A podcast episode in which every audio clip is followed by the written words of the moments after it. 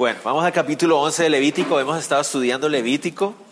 Los miércoles, para aquellos tal vez que es su primera vez aquí con nosotros, los miércoles tenemos una serie que hemos llamado A través de la Biblia y es muy sencillo, simplemente hemos ido desde Génesis y queremos llegar hasta Apocalipsis. Ah, según los cálculos que se han hecho, basarán 22 años. O bueno, 21, porque ya llevamos uno.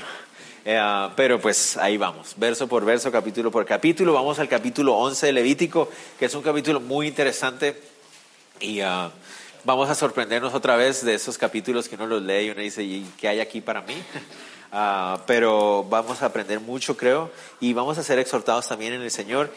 Y quiero que ustedes sepan que a partir de ese momento vamos a entrar a una, una porción del libro de Levítico donde se nos hace énfasis en la santidad. Ese va a ser el énfasis de los próximos capítulos en Levítico.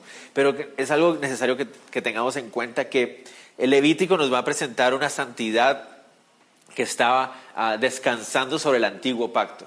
Y el antiguo pacto, como ustedes ya hemos hablado, es un pacto que depende de ah, sacrificios, es un pacto que depende de esfuerzo y obras, no porque ni los sacrificios ni las obras fueran a justificar a nadie, sino porque los sacrificios y las obras simplemente eran para apuntarnos a aquel sacrificio y aquella obra que realmente nos podía santificar. Pero el pueblo de Israel tenía que pasar por esa ley que los iba a hacer, como iba a ser ese ayo que los iba a llevar a Cristo Jesús, apuntarles a la gracia que hay en Cristo Jesús. Entonces, uh, por lo general, cuando nosotros escuchamos la palabra santidad, es lo que puede venir a nuestra mente, es una santidad que depende de nuestras obras. Ah, y eso es tal vez mucho de lo que vamos a ver en los próximos capítulos, pero ah, no es así. Aquellos que hemos tomado la decisión de aceptar esa, esa gracia que Cristo Jesús derramó por nosotros, aquellos que hemos sido nacidos de nuevo en, ese sacrificio perfecto de Cristo Jesús, eh, sabemos que ahora somos santos, no por lo que nosotros podamos hacer o, hayamos hecho, sino por lo que Él hizo.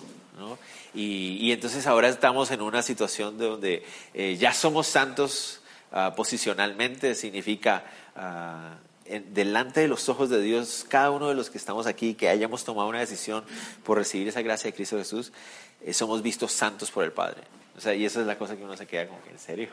O sea, porque todos aquí sabemos de lo que somos capaces de hacer y lo que hemos hecho y podríamos hacer si no estuviéramos cubiertos por esa gracia de Él. Ah, pero Él nos ve santos, porque nos ve a través del lente de Cristo Jesús, del sacrificio que su Hijo hizo, de la vida justificada que Él vivió en esta, en esta tierra. Entonces nos ve santos. Entonces, lo que vamos a ver de aquí en adelante nos habla es de, para nosotros como cristianos, ok, soy santo, pero entonces debo vivir como vive un santo. Esa es la idea. No para que quiero alcanzar la santidad, porque no lo puedo hacer. Ya Él lo hizo por mí, sino que ahora que soy santo, ¿cómo vive un santo? Y esa es, el, es la exhortación y el reto para nosotros. Y, estos capítulos, todos esos capítulos de Levítico que vienen donde se habla de la santidad, nos van a hacer darle tantas gracias a Dios por ese sacrificio del hijo, del hijo en la cruz, porque si no fuera por eso, esto también se aplicaría para nosotros y wow, se pone complicada la cosa, ¿no? Pero recuerden, nunca estas cosas que vimos aquí tuvieron el propósito de santificar a nadie, porque nadie puede ser santo de esta manera, pero sí es para mostrarnos cuán importante es la santidad de Dios. Y si una persona es hijo de Dios, tiene que ser santo como Dios es santo. Y si Dios ya nos santificó, entonces tenemos que aprender a vivir como una persona santa. Entonces, ah, términos tal vez muy extraños, pero que es muy importante que ustedes lo recuerden. Hemos sido santificados posicionalmente, es decir, delante de Dios ya nos ve santos, pero caminando aquí en la tierra estamos en un proceso de santificación, es decir, de caminar como una persona santa, como una persona apartada de Dios, como una persona justificada por Dios. Y ese es el reto para todos nosotros. Pero sin la carga de tener que alcanzar esa santidad por nuestros propios medios. Y eso es lo más hermoso del mundo. ¿no? Empecemos. Versículo del 1 al 8. Este capítulo 11 es muy interesante porque el capítulo nos va a hablar acerca de los animales que los hebreos podían o no podían comer. Entonces es muy interesante porque es, en pocas palabras, algo, digamos, una lista de una dieta alimenticia para los hebreos y es bien interesante este pasaje por muchas razones. Entonces empecemos versículos del 1 al 2. Dice así, habló Jehová a Moisés y a Aarón diciéndoles, hablad a los hijos de Israel y decidles, estos son los animales que comeréis de entre todos los animales que hay sobre la tierra. Entonces, Dios se dirige a Moisés y Aarón, que son los líderes espirituales del pueblo, y les dice, yo quiero mostrarles cuáles son los animales que pueden comer los hebreos. Y él se está metiendo en el área alimenticia ah, del pueblo, ¿no? Ah, y eso es algo muy importante. Solo ahí encontré una aplicación para nuestras vidas. Dios está tan interesado en nosotros que Él incluso se interesa en lo que comemos. Y eso es algo muy interesante. ojo, no estoy diciendo que ah, vamos a vivir una vida de leyes legalistas, ¿no? Estilo adventistas o cosas así, donde solo se pueden comer ciertas cosas. No, nosotros que estamos en el nuevo pacto no tenemos esa clase de regulaciones y legalismos, pero el principio que está detrás de esto es Dios se, interesa en cada una de las áreas de nuestra vida. Todas, cada una, hasta lo que vamos a comer. Eh, él quisiera que todo eso reflejara quién es Él, ¿no? Eh, y eso es algo muy lindo, es decir, Dios se interesa en todas las áreas de nuestra vida. Vuelvo a decir, no estoy diciendo con esto que vivimos una vida legalismo en cuanto a comida, pero nos muestra ese interés de Dios, ¿no? De, querer estar en cada área de nuestra vida, debe reflejarlo a Él, debe reflejar la santidad de Él. Entonces, eh, nos lleva a hacernos una pregunta. ¿Por qué? ¿Por qué Dios le da una lista de animales o de ciertas cosas que los hebreos pueden comer y no? Es una buena pregunta. ¿Por qué? O sea, ¿en qué los iba a afectar ellos si comían un animal o no comían el otro? O sea, ¿eso qué, implicaciones tenía? Es una muy buena pregunta. Algunas personas dicen, la explicación es esta. Dios le dio esta lista de alimentos a los hebreos por, en un, simplemente un sentido arbitrario. ¿En qué sentido? ¿A, qué me refiero? Dios es Dios, Él es soberano y Él puede ordenarle al pueblo lo que Él quiera. y si Dios quiere decirles que no coman algo, pues Él tiene toda la libertad y el derecho y la justificación para decirles no coman eso y punto. Entonces, algunas personas interpretan esta lista de animales como simplemente Dios actuando en su soberanía de manera arbitraria, diciéndole esto sí, esto no, esto sí, esto no, por ninguna razón. No pregunte, simplemente coma esto y no coma esto. Hay, una, eh, esa forma de pensar. Hay otra forma de explicarlo el asunto, ¿no? Un asunto religioso, en el sentido de que era muy posible que muchos de estos animales eran consumidos por los pueblos paganos de la, de la tierra de Canaán. Entonces Dios quiere incluso mostrarlos apartados para Él hasta en la comida. Entonces llegan a la tierra de Canaán, van a entrar a la tierra prometida cuando lleguemos a Josué, ¿verdad? Entonces van a encontrarse todos estos pueblos que comen ciertos animales y tal vez Dios dice desde, desde ahora que están en el desierto, esos animales no los comen. Ustedes van a ser apartados para mí, solo van a comer ciertos animales. No sé, puede ser, tal vez, quizá, no sé. tal vez un sentido de salubridad.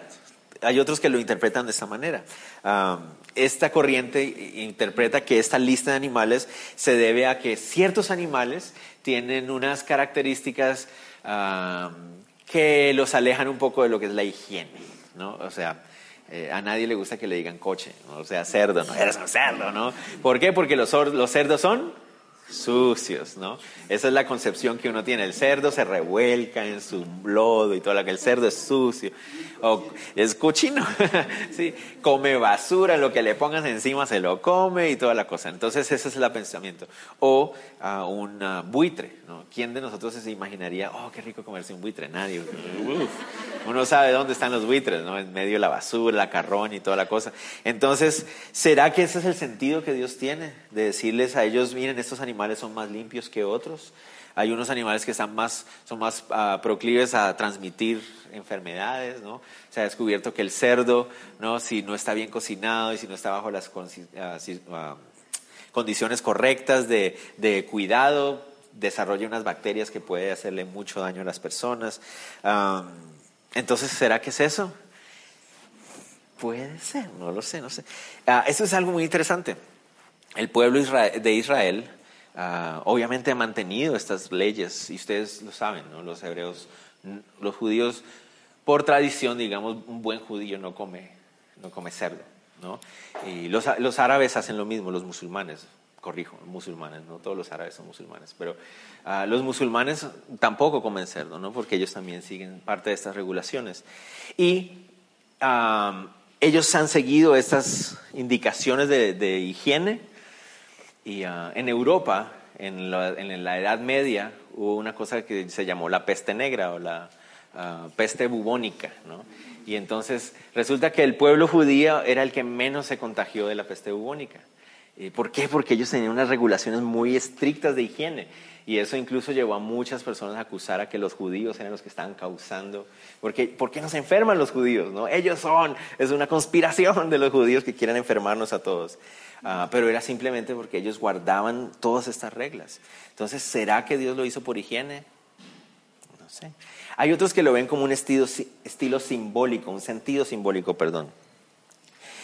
¿A qué me refiero? Así como Dios ha apartado un pueblo para él, entonces hay también animales que son apartados para su pueblo. Entonces hay un sentido simbólico, ¿no?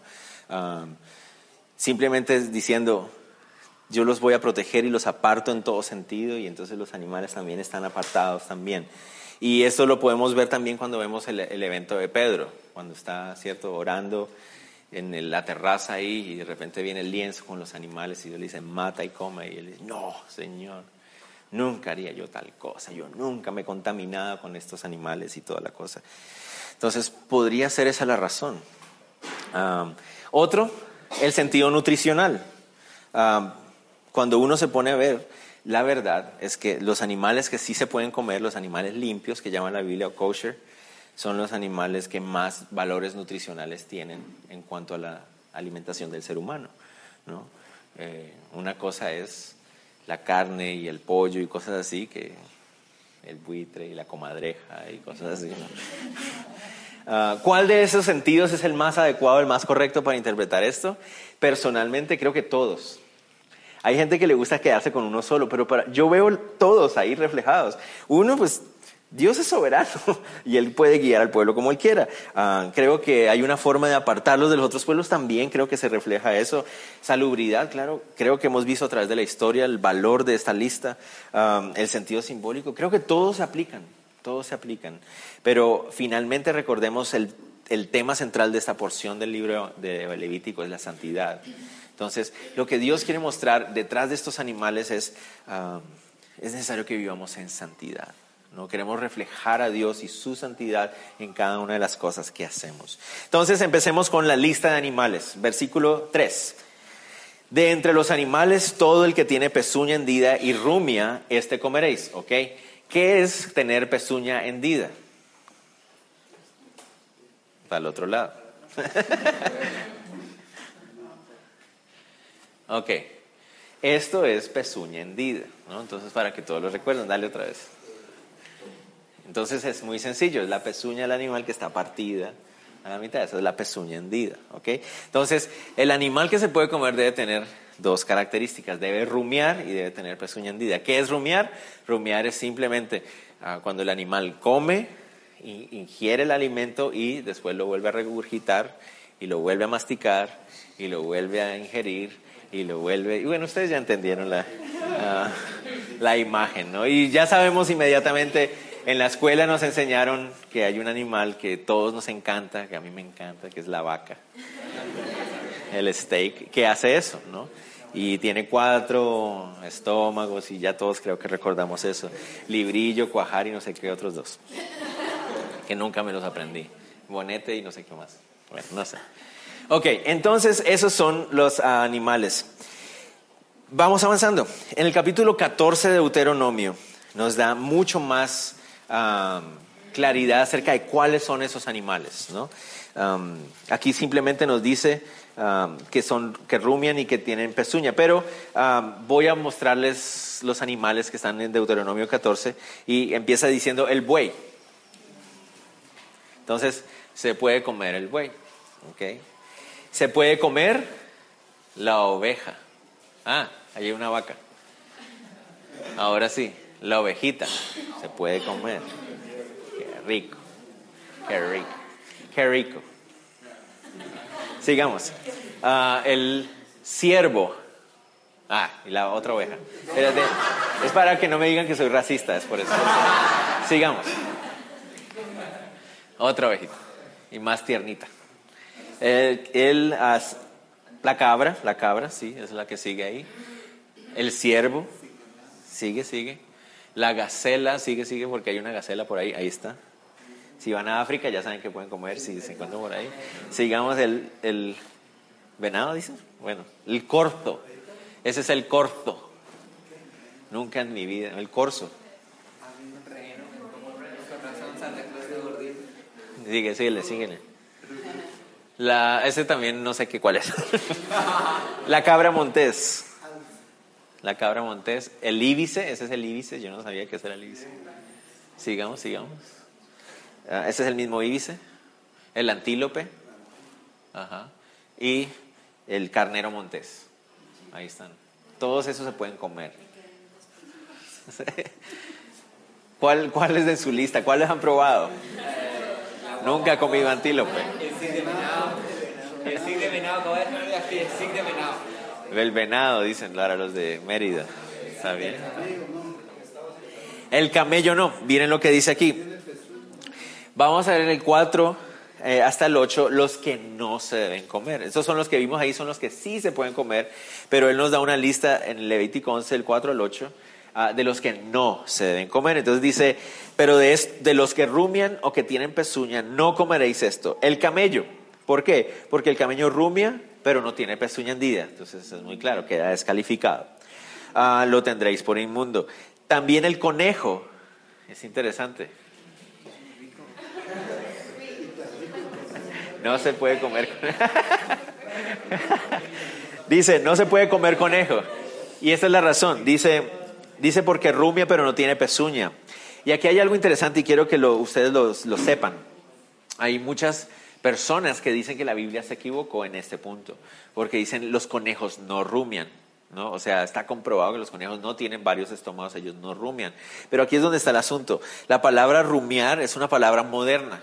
Y la palabra rumiar se refiere al proceso de varios estómagos que vuelven, pero si vamos al original hebreo, porque esto se escribió hace no sé cuántos mil años atrás, ah, estamos hablando de, ah, la palabra se refiere a simplemente un animal que ingiere pero vuelve, no se está refiriendo al proceso que hoy se conoce como rumiar por los diferentes estómagos. Y sí sabemos que ahí los conejos comen y guardan aquí. Algunos incluso lo guardan y después lo botan en la noche en el suelo y se lo comen otra vez. Entonces, aunque no es el mismo proceso de rumiar de la vaca o de los otros animales, sí hay un comer y un... Entonces, lo quiero aclarar por si alguna vez alguien llega a decirles, la Biblia se equivocó. No, no, no se ha equivocado.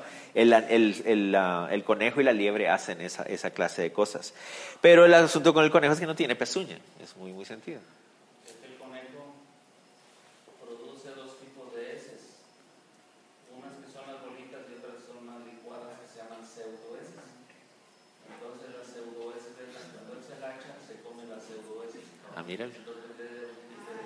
Ah, mira, ahí está.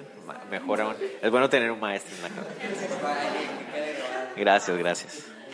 Y el siguiente es el cerdo.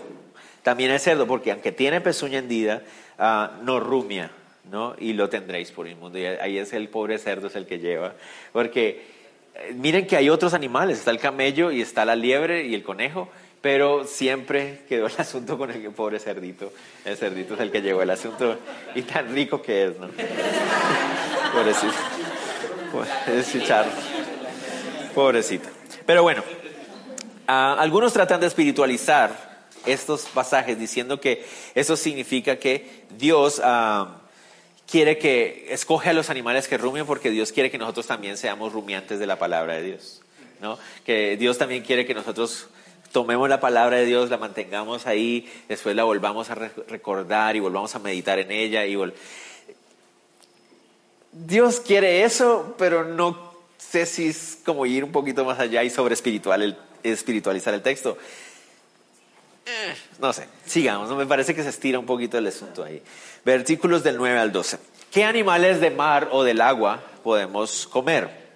Animales acuáticos verso 9 al 12. Dice, esto comeréis de todos los animales que viven en las aguas, todos los que tienen aletas y escamas en las aguas del mar y en los ríos, estos comeréis. Entonces, básicamente, los animales que sí se pueden comer son los que tienen aletas y escamas, ¿no? Entonces, ah, esto deja por fuera al tiburón, por ejemplo, no puede, los judíos no pueden comer tiburón y camarón, langosta, pulpo, de lo que se pierde. No pueden comer porque tiene que ser un animal, un pez, ¿no? Tiene que ser un pez que tiene aletas y um, escamas. Esas son las dos condiciones de los animales que están en el agua que ellos deben comer. Entonces, um, no se puede comer un montón de cosas deliciosas. ¿no? Um, sí, nada de cevichito, nada, nada de eso. Verso 10, vamos a ver los que no se pueden comer, pero todos los que no tienen aletas ni escamas en el mar, en los ríos, así de todos los que se mueven como de toda cosa viviente que está en las aguas, los tendréis por abominación. Es decir, la palabra abominación es algo bastante fuerte, es decir, ni siquiera debían tocarlos, era algo que debía permanecer lejos de ellos. O serán pues abominación de su carne, no comeréis y abominaréis sus cuerpos muertos. Ni siquiera podían tocar sus cuerpos muertos. Todo lo que no tuviera aletas y escamas en las aguas, lo tendréis por abominación. Entonces, Obviamente, uh, no puedo poner fotos de todos los animales del agua que no se pueden comer, ustedes se los pueden imaginar. ¿no? Entonces, sigamos. Animales del, aéreos, ¿no? animales en el aire. Dice, de las aves, estas tendréis en abominación. ¿no? Uh, ¿Se acuerdan? Les había dicho en Deuteronomio 14 nos da un poquito más de claridad acerca de los que sí se pueden comer. Entonces, veamos los animales uh, que sí, síguele, que sí se pueden comer que tienen alas. Y hago una claridad también. Noten ustedes que dice animales alados. Uh, dice las aves, dice el texto aquí, ¿verdad? Uh, ¿Y por qué les quiero aclarar eso? Porque noten el último animal que aparece en el versículo 19. El murciélago no es un ave. Entonces por eso otra vez los enemigos de la Biblia dicen, se equivocó, la Biblia se equivoca, no sabe nada de ciencia y bla, bla, bla. ¿No? Pero resulta que la palabra ave en el hebreo original significa un animal alado, es decir, animales con alas. La traducción de la Reina Valera del 60 puso aves, pero la, mejor traducción debería ser animales alados. Entonces es bueno que lo tengamos en cuenta una vez más, por si alguna vez ustedes se encuentran con alguien que les va a decir, la Biblia se equivocó. La Biblia no se equivoca. nos equivocamos nosotros, eh, pero ella no. ¿Ok? Porque es la palabra de Dios. Entonces, aves que sí se pueden comer, devuélvete un segundito. Ahí está. ¿Este quién es? Es una gallina, ¿no? No tiene cresta. A ver. Sigamos, sigamos. Es así.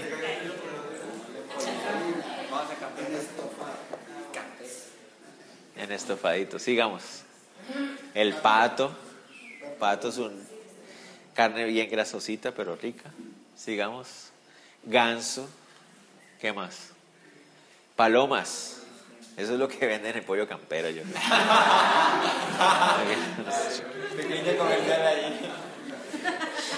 Sigamos. El chompipe, sí. ¿Cómo le dicen en México? el guajolote. Aquí es chompipe, en Colombia bimbo, el pavo, el tradicional pavo. El pavo ranger, le digo yo. Sigamos. Ok, sigamos ahí. Devuélvete, devuélvete, que no se asustan, se asustan. Entonces, esas son las aves que sí se pueden comer. Y yo creo que de esas casi todos hemos probado todas. ¿No? ¿No? ¿No? Muy poco. De lo que se pierde. Vamos a ver los que no se pueden comer. De las aves, estas tendréis en abominación, no se comerán, serán abominación. El águila, puedes ponerlas más adelante. Adelanta. Sigue, sigue, sigue. Ah, no, entonces devuélvete. Bueno, espérate. Ah, cierren los ojos. Ahí está. Animales alados que no se pueden comer. El águila. Ir a agarrar un animal de esos. Ese es el quebrantahuesos. Wow. El azor. El gallinazo. El milano, dice ahí, es este, según su especie. Todo cuervo, según su especie. El avestruz tampoco. La lechuza, la gaviota, el gavilán, según su especie, el búho, el somormujo, el ibis, el calamón, el pelícano, el buitre, la cigüeña, la garza, la abubilla. Desde ahí no se puede comer nada. Y el murciélago. ok. Entonces estas son las aves que no se pueden, no se pueden comer. en las aves encontramos algo interesante. Todos estos animales que son aves o animales alados son, tienen una característica. Uno, o son animales de carroña, es decir, que comen animales muertos, o son predadores, es decir, ah, pues cazan sus animales ah, de una manera violenta. Entonces, ah, aquí sí podemos encontrar tal vez algo de un simbolismo, en el sentido de que Dios claramente les va a alejar a ellos de comer y tocar muerto, o sea, de tocar animal, eh, animal muerto, un cadáver, o de tocar a una persona, un, un, cuerpo que, de un cuerpo muerto, cadáver. Eh, porque tiene que alejarse de muerte. Los, hijos de Dios viven, eh, disfrutan de la vida que Dios les ha dado y por lo tanto la muerte es simplemente un simbolismo de la consecuencia del pecado. Entonces por eso el, hebreo tenía que apartarse de animal muerto, de cadáver que estaba tirado, abandonado por ahí. Y entonces todos estos animales son, uno, o son animales de carroña o son animales de caza predadores. Entonces, creo que ahí podemos encontrar digamos, ya una simbología más clara acerca de la santidad. ¿no? Esos son animales que representarían el contacto con la muerte, el contacto con el pecado, y Dios no quiere eso en sus hijos, que sus hijos sean hijos que buscan el pecado o la muerte. Sigamos adelante. Los insectos, ¿se pueden comer insectos? Se puede. O bueno, se podía en esa época. Y ahora también. Todo insecto alado que anduviere sobre cuatro patas tendréis en abominación. Muchas personas también. Este, este, pasaje es bien interesante porque es uno de los favoritos de aquellas personas que les gusta la ciencia, son biólogos tal vez y son ateos y quieren estar en contra de Dios. Y entonces dicen, los, los insectos no tienen cuatro patas, ¿no? los insectos tienen seis patas. ¿No? Entonces, por eso hay muchas personas que dicen, se equivocó otra vez la Biblia. Pero una vez más tenemos que ir al hebreo original. Y el hebreo original se refiere no, no, no a la idea de tener cuatro patas, sino al, a, lo que, a la forma en que se mueven sobre la tierra. No sé si me hago entender. Yo creo que todos sabemos que cuando una, si, si, dicen estaba en cuatro patas, eso significa simplemente que estaba caminando sobre la tierra de esa manera. Y ese es el énfasis del, del pasaje en el hebreo original, no refiriéndose a la cantidad de miembros con los que el animal se mueve, sino a la forma como se mueve, que es simplemente arrastrando sobre la tierra. ¿Me hago entender? Entonces es muy importante que eso lo tengamos en cuenta para que nunca nadie, yo siempre digo, nadie nos haga bullying intelectual, ¿no? En el sentido de que hay cristianos ignorantes y no saben, no, no, no, no, no. La Biblia no se equivoca, es muy clara. Ellos simplemente no les gusta estudiar la Biblia y por eso no ven estas cosas. Pero se refiere a la forma como los insectos se mueven. Entonces todo insecto que se mueva y que camine sobre la tierra moviéndose, y ya ustedes se están acordando de uno que cuando hago así ya todos pensaron en uno, ¿verdad? Obviamente es abominación la cucaracha. Ah, pero cualquier animal, incluso la misma hormiga, es una abominación. O sea, todo animal que, se, que camine sobre la tierra, solo sobre la tierra, es un animal ah, que muestra abominación. ¿Por qué? Porque es un animal que se arrastra sobre la tierra. Y la tierra es una representación del mundo. Es una representación de estar pegados al mundo, de arrastrarse sobre lo que es el mundo. Entonces es un simbolismo otra vez que encontramos ahí. Entonces, todo animal que camina se arrastrando sobre la tierra, caminando sobre la tierra de esa manera, es un animal inmundo. Por eso dice, comeréis de todo insecto alado uh, de, que anda sobre cuatro patas, que tuviere piernas además de sus patas, para saltar con ellas sobre la tierra. Entonces, los, insectos que sí se pueden comer no son los que se mueven caminando sobre la tierra, sino que los que se mueven saltando.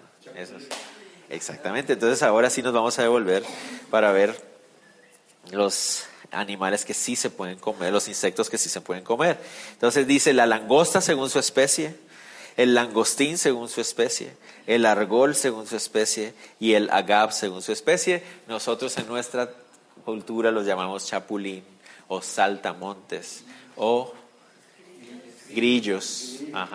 Entonces, esos animales, esos insectos, sí se podían comer para los hebreos, por lo que les digo, no son animales que caminan sobre la tierra, sino que van saltando. ¿no? Entonces, eso sí se podían comer. Pero todo insecto alado que tenga cuatro patas tendréis en abominación, dice el texto ahí. ¿no? Ah, entonces, esa es la parte de... Ah, sigue, sigue, sigue, sigue. Uh, esa es la parte que habla acerca de los animales que se pueden o no se pueden comer. ¿Qué animales debían tener ellos cuidado? Vamos a ver. Versos 24 al 28 dice, y por estas cosas seréis inmundos. Cualquiera que tocara sus cuerpos muertos será inmundo hasta la noche. Entonces, habían otros animales con los que tenían que tener cuidado. Estos animales eh, va más allá incluso, o sea, no se puede comer, pero no solamente no se puede comer, sino que son animales que te pueden hacer inmundos si te tocan o si tocan cosas que tienen que ver con tu diario vivir. Noten ustedes cuántas veces se repite la palabra inmundo a partir del versículo 24 hasta el final de ese capítulo. Todo es inmundo, inmundo, inmundo. ¿Y qué significa inmundo? Significa literalmente sucio. Y está hablando de una sociedad espiritual. Entonces hay un simbolismo, una suciedad espiritual que los hebreos tenían que evitar. Y ya vamos a terminar el capítulo diciendo por qué tenían que evitar ellos esta clase de cosas. Entonces, dice, por estas cosas serán inmundos, cualquiera Cualquiera que tocare sus cuerpos muertos será inmundo hasta la noche. Cualquiera que llevara algo de sus cadáveres lavará sus vestidos y será inmundo hasta la noche. Todo animal de pezuña, pero que no tiene pezuña indida ni rumia, tendréis por inmundo. Y cualquiera que los tocara será inmundo. Y de todos los animales que andan en cuatro patas tendréis por inmundo a cualquiera que ande sobre sus garras. Y todo el que tocare sus cadáveres será inmundo hasta la noche. Y el que llevare sus cadáveres lavará sus vestidos y será inmundo hasta la noche. Los tendréis por inmundos. Entonces miren cuántas veces aparece la palabra inmundo. Ah, Pensemos en esto. Esto es una representación de querer vivir en santidad.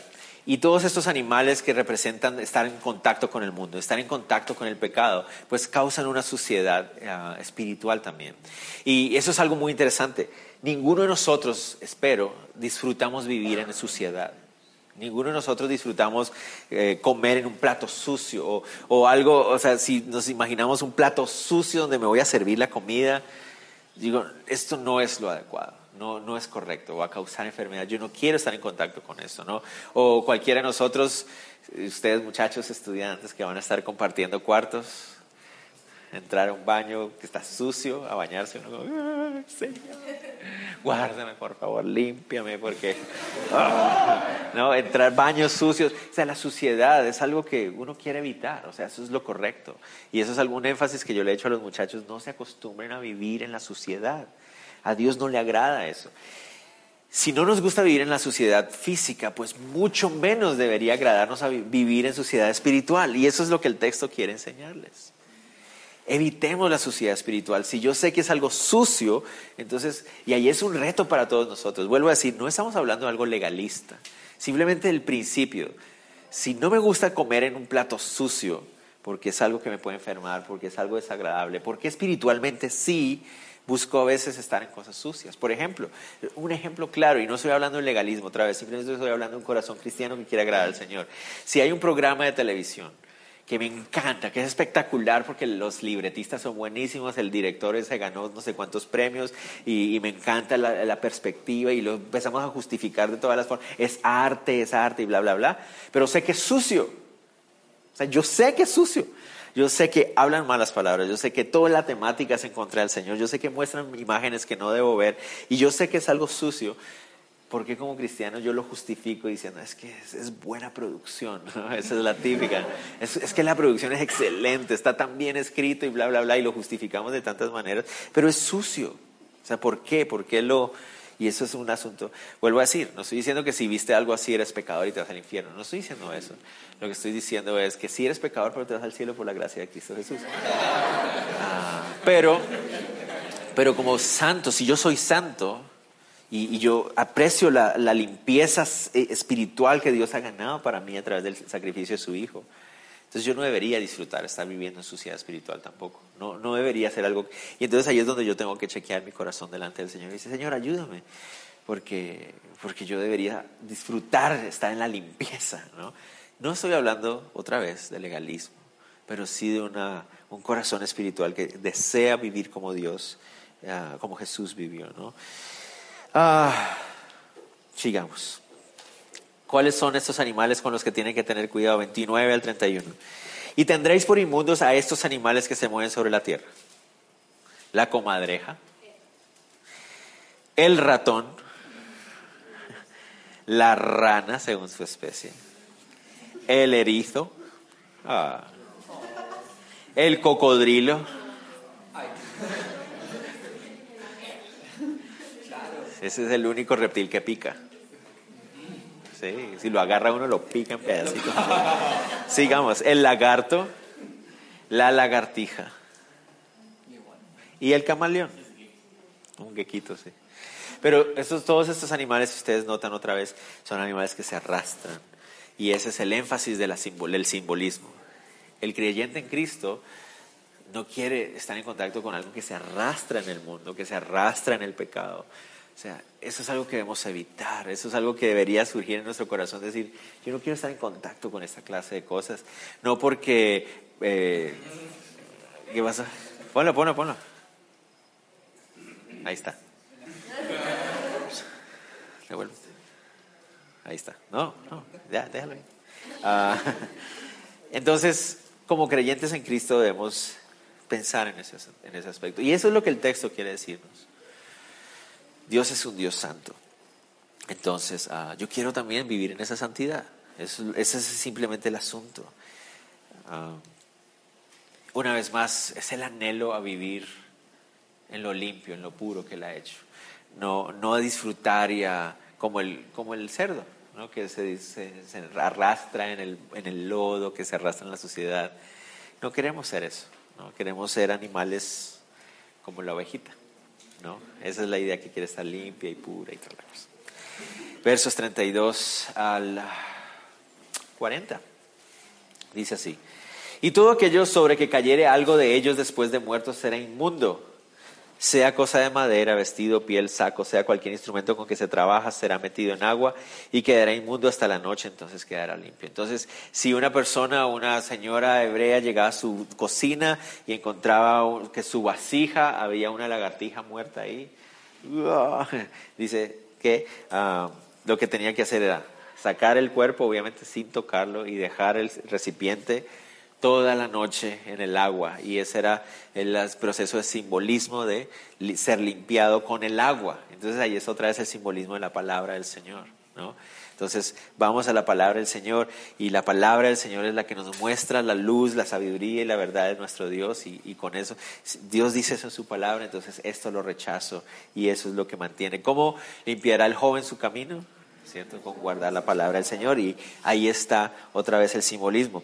Verso 33, toda vasija de barro entre la cual cayera alguno de ellos será inmundo, así como todo lo que estuviera en ella y quebraréis la vasija. Imagínense, si era una vasija de barro, no era solo lavarla, era romperla, quebrarla, porque ¿qué pasa con el barro? El barro lo que hace es que es poroso, entonces absorbe. Entonces, para evitar que cualquier ah, partícula que ser bacteria o qué sé yo, que, pudiera estar ahí, las absorbiera, entonces era mejor romperla y nunca más volver a usarla.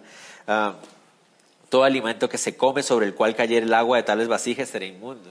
Entonces, si el agua de las vasijas cae en algún alimento, chao. Toda bebida que hubiera en esas vasijas será inmunda. Todo aquello sobre que cayere algo de cadáver de ellos será inmundo. El horno u hornillos se derribarán. Los hornos en esa época eran hornos hechos de, barro también. Entonces, si dentro del horno quedaba muerta una rata, había que destruir el horno y volver a construirlo. Entonces, ahí estamos hablando de lo radical del asunto, ¿no? De lo radical de que yo no quiero contaminarme. Y esa debería ser la actitud del cristiano. Yo no quiero contaminarme. Yo sé que delante de Dios soy santo. No, Él ya me hizo santo, pero como soy santo, entonces yo no, yo no quiero estar en contacto con, con esta clase de cosas. Esa debería ser nuestro corazón. No estoy diciendo que vamos a dejar de ser santos delante de los ojos de Dios, pero ese debería ser mi corazón. No, no quiero, no quiero caer en eso. Ah, con, todo, con todo, la fuente y la cisterna donde se recogen aguas serán limpias, mas lo que hubiera tocado en los cadáveres será inmundo. Y si cayera algo de los cadáveres sobre alguna semilla que se haya sembrar, será limpia. ¿Por qué? Porque ¿qué pasa si unas semillas que se van a sembrar son tocadas con un animal muerto? Porque la semilla tiene que caer en la tierra y muere. Entonces lo que sale de la semilla está limpio. Es lo que él está queriendo decir. La semilla es lo lindo, la semilla tiene vida adentro. Y entonces eso es lo que, eso permanece limpio. Ah, más si hubiera puesto agua en la semilla y cayera algo de los cadáveres sobre ella, la tendréis por inmunda. Es decir, si la semilla ya estaba empezando a germinar, ahí sí ya perdió.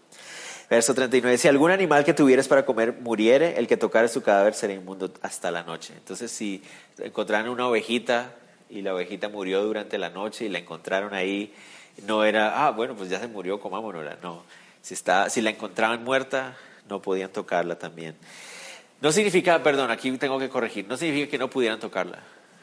Tenían que sacarla de ahí, pero el que la tocaba quedaba inmundo y tenía que pasar por un proceso de santificación otra vez. Por último, y el que comiere el muerto lavará sus vestidos y será inmundo hasta la noche. Asimismo, el que sacara el cuerpo muerto lavará sus vestidos y será inmundo hasta la noche. Entonces, como les digo, el que tenía que hacer el trabajo quedaba inmundo y tenía que pasar por un proceso. Ahora, sigamos. Todo reptil que se arrastra sobre la tierra es abominación, no se comerá. Todo lo que anda sobre el pecho y todo lo que anda sobre cuatro patas o más patas de todo animal que se arrastra sobre la tierra, no lo comeréis porque es abominación.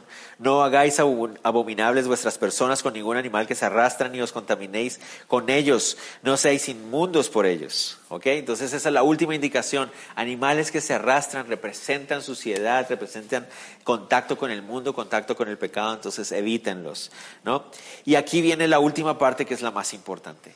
¿Por qué debían hacer eso? Por dos razones. Razón número uno. Voy a leer el verso 44 y ustedes me van a decir cuál es la razón. Verso 44. Porque yo soy Jehová vuestro Dios, vosotros Ah, por tanto os santificaréis y seréis santos porque yo soy santo. Así que no os contaminéis, no contaminéis vuestras personas con ningún animal que se arrastra sobre la tierra. ¿Por qué debían mantener esa santidad? ¿Por qué? Porque Él es santo. Esa es la primera razón. Entonces, ¿por qué? Eso es la misma para nosotros. ¿Por qué entonces como cristiano yo quiero tener una vida santa, es decir, una vida que agrade a Dios? ¿Por qué? Porque Él es santo. Y la Biblia nos dice, caminéis, caminéis como hijos de luz, caminéis como hijos de Dios. Hay que caminar como Él caminó sobre la tierra, que es vivir en la santidad que Él ya ganó para nosotros. Y la segunda razón, verso 45, que dice, porque yo soy Jehová que os hago subir de la tierra de Egipto para ser vuestro Dios. Seréis pues santos porque yo soy santo. La, la segunda razón está ahí. ¿Cuál es? Ajá, es decir, por lo que Él hizo por ellos. Las dos razones. ¿Cuáles son las dos razones por las que alabamos y adoramos al Señor? Por quién es Él y por lo que ha hecho por nosotros. ¿Por qué queremos vivir en santidad? Por quién es Él y por lo que ha hecho por nosotros. Entonces, ¿vivir en santidad y adorar son la misma cosa? Sí, exactamente. Entonces, ¿por qué quiero vivir en santidad? Porque quiero adorarle. Esa es la razón. Nada de legalismos, nada de reglas ni regulaciones. Simplemente quiero vivir en santidad porque sé que vivir en santidad es una forma de adorarle a Él porque Él es santo y porque Él me salvó. Él me hizo santo. Entonces por eso quiero agradarles. Muy, muy sencillo. Como les digo, la palabra de Dios es tan sencilla y nosotros nos complicamos a ponerle un montón de reglas y leyes y complicaciones y, y hay que hacer tres vueltas, ¿cierto? Mortales para que Dios nos acepte y cosas así. Nada que ver. Él ya lo hizo todo por nosotros. Pero vivimos una vida agradecidos, una vida de santidad, una vida de adoración a Él. Verso 46 al 47 y terminamos. Esta es la ley acerca de las bestias y las aves, y todo ser viviente que se mueve en las aguas, y todo animal que se arrastra sobre la tierra, para hacer diferencia entre lo inmundo y lo impío, entre los animales que se pueden comer y los animales que no se puede comer. Entonces, es claro. Dios le dice a los hebreos, esta es la forma en que yo quiero que ustedes ah, vivan en el sentido de la comida, porque esto va a reflejar mi carácter de santidad. Y leemos estos pasajes y como les decía antes, damos gracias a Dios por el nuevo pacto. Gracias a Dios por el nuevo pacto, porque ahora nuestra santidad no depende de lo que nosotros hemos hecho o podamos hacer, sino de lo que Él ya hizo. Pero como les decía, queremos vivir en santidad, reflejando su santidad porque es una forma en que le adoramos, vivimos para Él, agradecemos lo que Él hizo por nosotros. Gracias al Señor por el nuevo pacto, porque podemos comer chicharrón.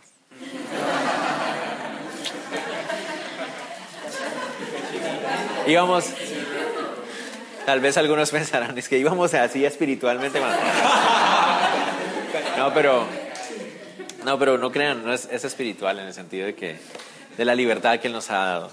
El, y, y, cada vez que puedan comer un chicharrón si les gusta, uh, aprecien el sacrificio de Cristo, Señor.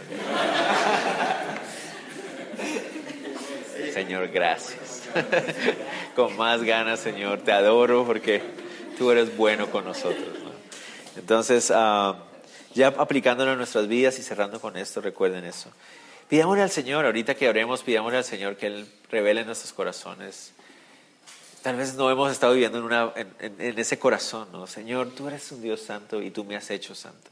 Entonces yo quiero vivir como un hombre, una mujer santa. Eso es lo que yo quiero hacer. Ah, no con presiones humanas, no, no por unas reglas creadas por organizaciones o iglesias o cosas así, sino por lo que tu palabra dice.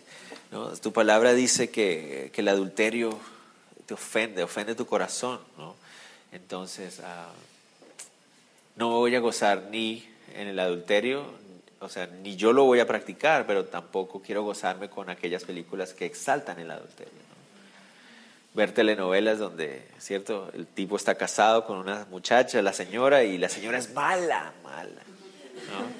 Pero la muchacha buena de la película es buena, buena. Y entonces uno está haciéndole fuerza para que el, este hombre deje a la esposa para irse con la otra muchacha, porque ella sí es buena. Y uno está haciéndole fuerzas y porras y uno se pone, no, espérate, eso se llama adulterio. ¿Por qué me gozo en esto? ¿Qué está pasando? No? La palabra de Dios dice que la mentira no es buena, entonces ¿por qué me voy a gozar cuando están, están habiendo mentira? No, no, Señor, ayúdame a alejarme de esas cosas, porque tú eres santo y me has hecho santo, yo quiero vivir en santidad. Y la santidad es otra forma de adorarte. Y eso es lo que quiero hacer. ¿Vale? Oremos. Señor Jesús, te damos gracias. Gracias por este pasaje levítico. Y um, hay tantas razones por las que podamos darte gracias en este capítulo, Señor. Uh, cosas tan, tal vez, uh, sencillas y tal vez como superficiales, como la bendición de poder comer de cualquier cosa, Señor, sabiendo que no tenemos el temor de desagradarte. Eh, cosas tan superficiales como esas, pero también cosas tan profundas como, como poder entender, Señor, que tú nos hiciste santos como tú. Y, no hay nada en nosotros que nos permita hacerlo, o sea, no hay nada en nosotros, en nuestra capacidad que pueda llevarnos a la santidad tuya. O sea, tú lo hiciste por nosotros. Tú enviaste a tu Hijo y, y tu Hijo vivió una vida justificada en el Espíritu, en la tierra y a través de su muerte pagó el precio por nuestros pecados y, y ahora nosotros podemos tener el beneficio de ser declarados santos por ti. Uh, no tenemos que volver a preocuparnos por tener que hacer algo para, para ser santos porque estamos llenos de pecado en nuestro corazón, Señor, pero, pero ahora podemos disfrutar y caminar en esa santidad y disfrutar Señor, de la limpieza y la pureza que tú has ganado por nosotros. Ayúdanos, Señor, porque dependemos de la guía de tu Espíritu Santo, de la llenura de tu Espíritu Santo en nuestra vida, para, para vivir de esa manera, vivir de una manera en que reflejamos tu carácter de santidad, para poder adorarte, incluso con lo que comemos o todo, Señor, que cada parte de nosotros esté adorándote todo el tiempo, Señor, y solo se puede hacer por lo que tú has hecho en nosotros y por la obra de tu Espíritu. Trae convencimiento a nuestro corazón, convicción, Señor, de manera que podamos renunciar a todo aquello que sea contrario a tu carácter, Señor. Y te ruego, Dios, que nos lleves con bien de regreso a casa. Gracias por la bendición de estar juntos, de tener compañerismo, Dios, en el nombre de Jesús. Amén.